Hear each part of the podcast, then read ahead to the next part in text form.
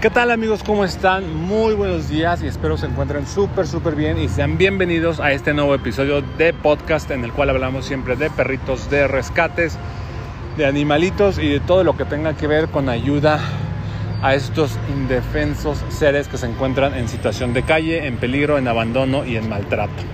El día de hoy vamos a estar platicando de una pregunta que me hacen muy seguido y voy a tratar de explicar de una manera muy, muy fácil la razón por la cual a mí no me gusta en lo personal, aclaro, esta es solamente mi, mi percepción, recibir ayuda de hogares temporales de otras personas.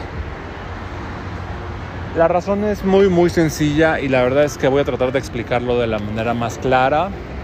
Sé que mucha gente no le va a gustar, sé que mucha gente se va a sentir hasta cierto punto ofendida o molesta y también sé que mucha gente lo va a criticar y lo va a juzgar y va a pensar que a mí lo que me gusta es estar gastando miles de pesos en pensiones. La verdad es que no es así. Las pensiones son uno de los gastos más caros que tenemos en el rescate de perritos. Definitivamente es el gasto más fuerte. A menos de que sea una cirugía o algún tratamiento súper costoso que tenga el animalito que rescatemos, la pensión siempre es lo más, lo más pesado de, de, de cubrir y de costear.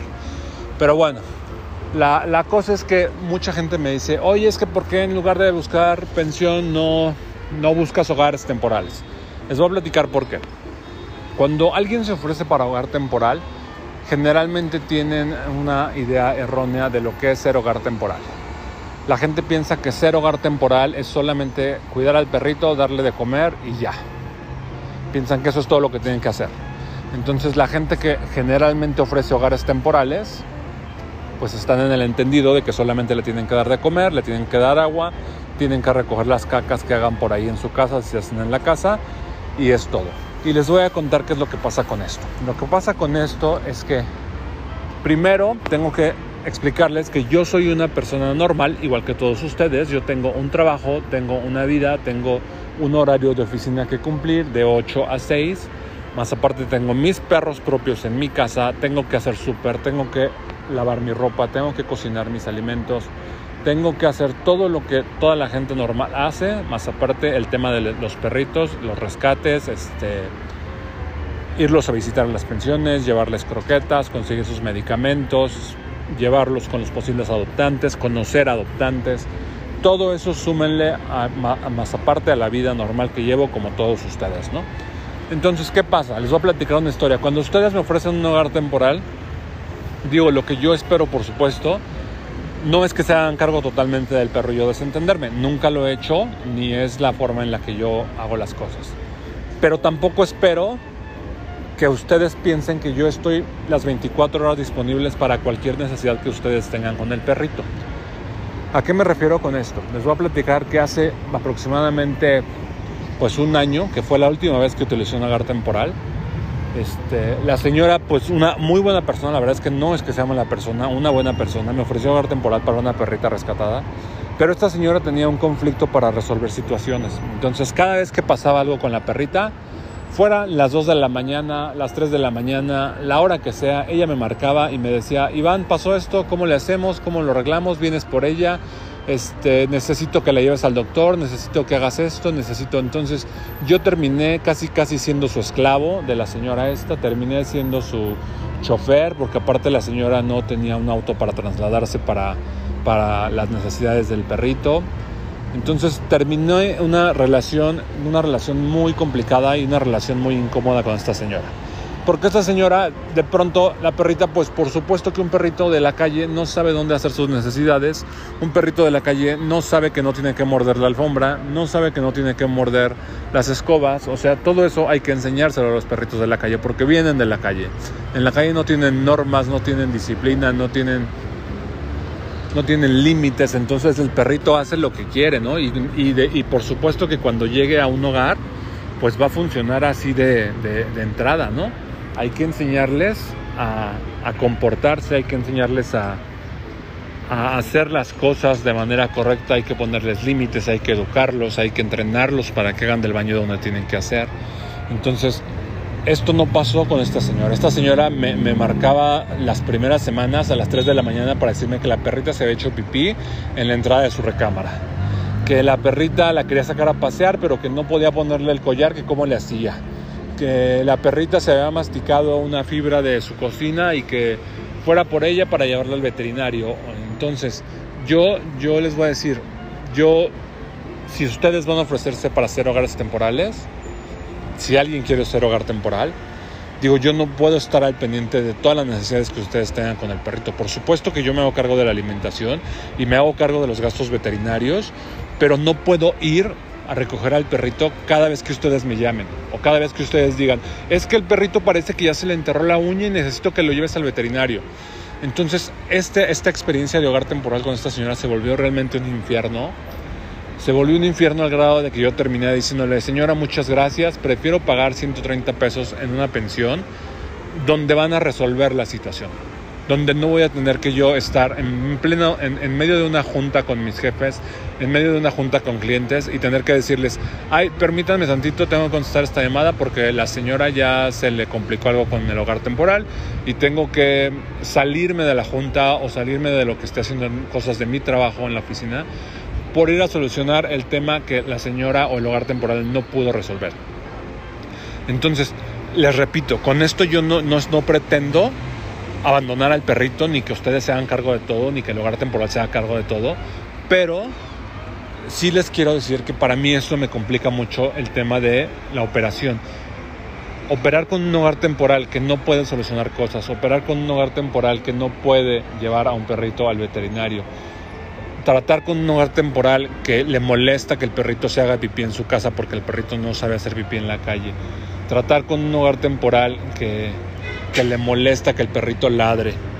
Tratar con un hogar temporal que no entienda que un perrito rescatado de la calle tiene muchas carencias y muchas necesidades y que va a tener que aprender todo eso es muy, muy estresante. Por no decirles fastidioso. Es realmente insufrible. O sea, yo con esta señora sufrí muchísimo al grado de que les digo, ¿sabe qué señora? Voy a ir por la perrita, prefiero en serio pagar 150 pesos diarios de pensión a que usted me esté llamando cada dos horas porque la perrita ya mió, porque la perrita ya cagó, porque la perrita ya le mordió un mueble, porque la perrita no hace caso, porque la perrita ladra mucho. Entonces, ser hogar temporal es como adoptar a un perrito. Es igual, o sea, ustedes van a tener responsabilidades con el perrito. Cuando ustedes son hogares temporales, la responsabilidad de que si el perrito muerde, si el perrito ladra, si el perrito se hace pipí dentro de su casa, pues es de ustedes, porque ustedes lo tienen a su cargo. Probablemente no sean ustedes los responsables de manera definitiva, pero en lo que el perrito está a su cargo es su responsabilidad. Y si el perrito muerde a alguien, si el perrito destruye algo, si el perrito causa algún agravio en, alguna propiedad de otra persona, pues es su responsabilidad. O sea, realmente no, no, no puedo yo ser responsable también de eso. Entonces, por eso para mí es muy complicado dar hogar temporal. De entrada, yo, yo no ocupo hogares temporales, a menos de que sea una persona que sea mi amigo de, de muchos años, que sea una persona de toda mi confianza, que sepa que yo voy a estar ahí para suministrar el alimento, suministrar gastos médicos si son necesarios, suministrar vacunas, suministrar el costo de esterilización si es que es necesario.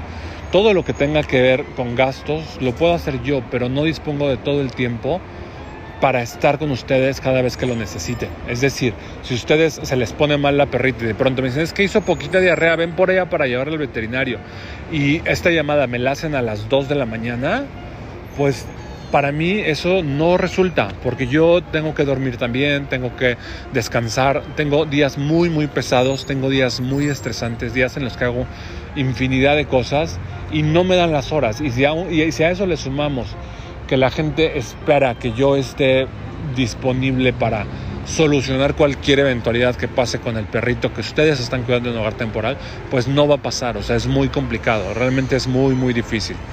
Entonces, esto, esto me pasó ya no una vez, varias veces, en alguna otra ocasión, hace ya como tres años. Otro chavo me dijo, oye, yo cuido a tu perrita que tienes este, en la pensión para que no pagues, a mí nada más dame lo del costal de comida y yo la cuido en lo que se adopta, ¿no? Pues resulta que un día el chavo se llevó a la perrita a correr al parque, en el parque al chavo se le hizo fácil soltarla, la soltó y la perrita se fue con otro perrito, tuvieron una, una, una, una pelea, una ligera pelea, la perrita Pitbull mordió al otro perrito en la oreja, lo lastimó. Y entonces el chavo me marca de inmediato y me dice, oye Iván, es que necesito que vengas porque tienes que pagar lo que acaba de hacer la perrita. Entonces, pues por supuesto, digo, sí fui por la perrita, fui por ella, llevamos al otro perrito al veterinario, pero en ese momento me llevé a la perrita, ¿no? Él se molestó mucho y me dijo que por qué, pues que si era mi perrita era mi responsabilidad. Le dije, sí, sí es mi perrita, sí es mi rescate, pero yo no soy responsable ni está bajo mi tutela, o sea, yo no puedo estarla cuidando desde donde estoy para ver que no muerda, para ver cómo se lleva con otros perros. Tú decidiste soltarla, tú conoces a la perrita, conoces su temperamento y aún así decidiste soltarla y pasó el accidente que pasó y tristemente tú esperas que yo sea responsable de algo que tú ocasionaste. Entonces, al final, pues tampoco, eh, con esta persona sí terminé también súper mal, porque él me decía es que tienes que pagar y no sé qué, total, pagué un cuentón ese día con el veterinario casi 3 mil pesos porque le tuvieron que hacer varias suturas a la perrita, se tuvo que quedar internada porque estaba como en shock, este, después le tuvieron que este, hacer limpiezas porque una de las, de las heridas de la oreja se le empezó a infectar, entonces total que salió más caro tener a la perrita dos semanas en hogar temporal que si hubiera pagado un mes completo en un lugar en el que se hacen responsables y están preparados y calificados para cuidarlos. Por eso es que a mí cuando me dicen, oye, un hogar temporal, sí, un hogar temporal que sea responsable, que se comprometa con el perrito, que vea sus necesidades y que no esté esperanzado a que yo voy a estar las 24 horas, los, los, los, 24 horas, los 7 días de la semana, cada minuto, esperando a que me lleven para que yo vaya y solucione un problema del perrito.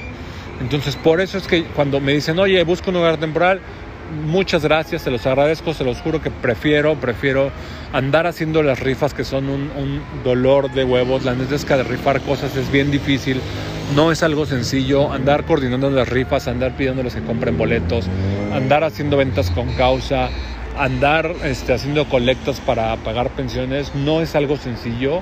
Yo la verdad es que pago la mayoría, la mayoría de, de, las veces, siempre termino poniendo de, de, mi, de mi sueldo, de mis gastos, de mi dinero, que no me duele porque la verdad yo es algo que disfruto mucho.